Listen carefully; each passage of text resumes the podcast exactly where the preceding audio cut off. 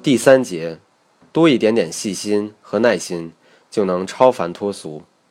查词典并不难，但多一点点细心和耐心，却并不像想象的那么容易。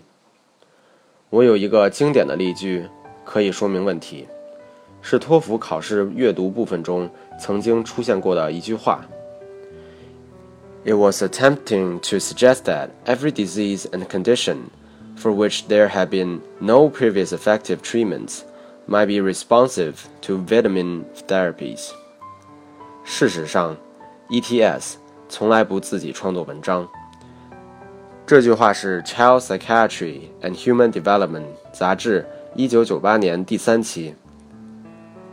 Orthomolecular therapy, its history and applicability to psychiatric disorders 中的一段话。 设计 SAT 考试的 College Board 也是如此。SAT 考试中的阅读文章几乎篇篇都可以在互联网上找到原文。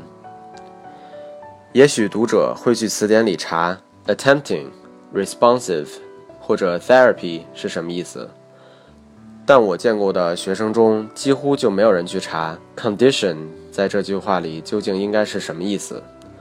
他们之所以没有想到去查 condition。是因为他们认识这个词，condition，noun，条件、情况。然而，就算除了 condition 之外的所有词汇都认识，并且每一个词在当前句子中的确切含义都完全了解的情况下，这句话如此理解，难道就不觉得别扭吗？and 究竟是什么意思？应该怎么用？没有人不知道吧？and 前后的。往往应该属于同一范畴，这是基本的逻辑。现在，and 前面是 disease，这个单词的含义是疾病。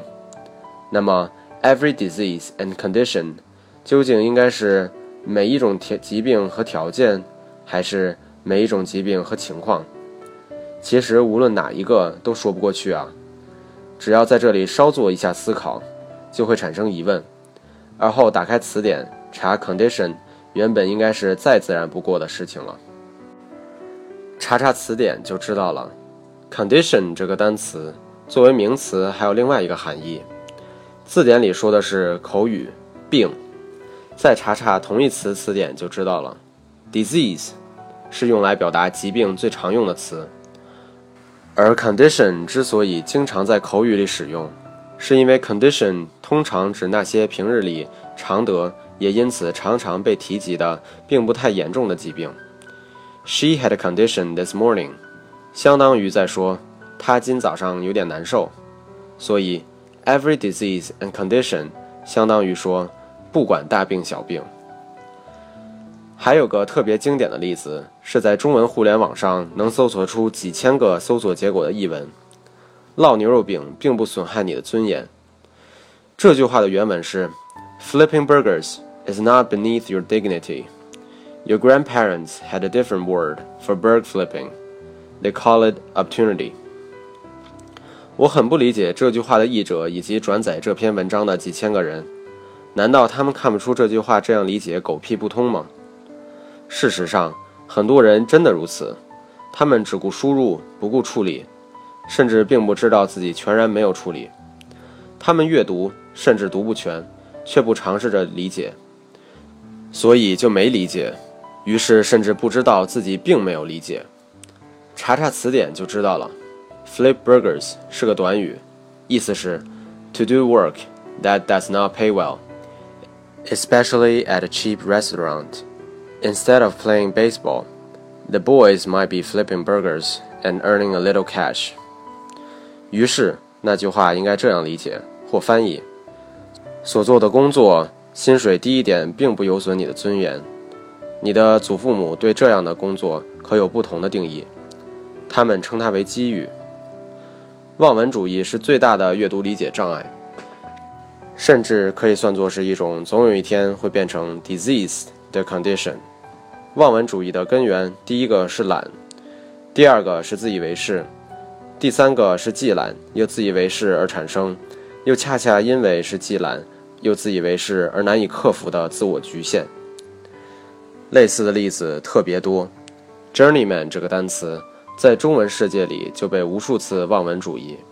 好多年前，有个著名的角色扮演游戏叫做 Journeyman，被翻译成游侠。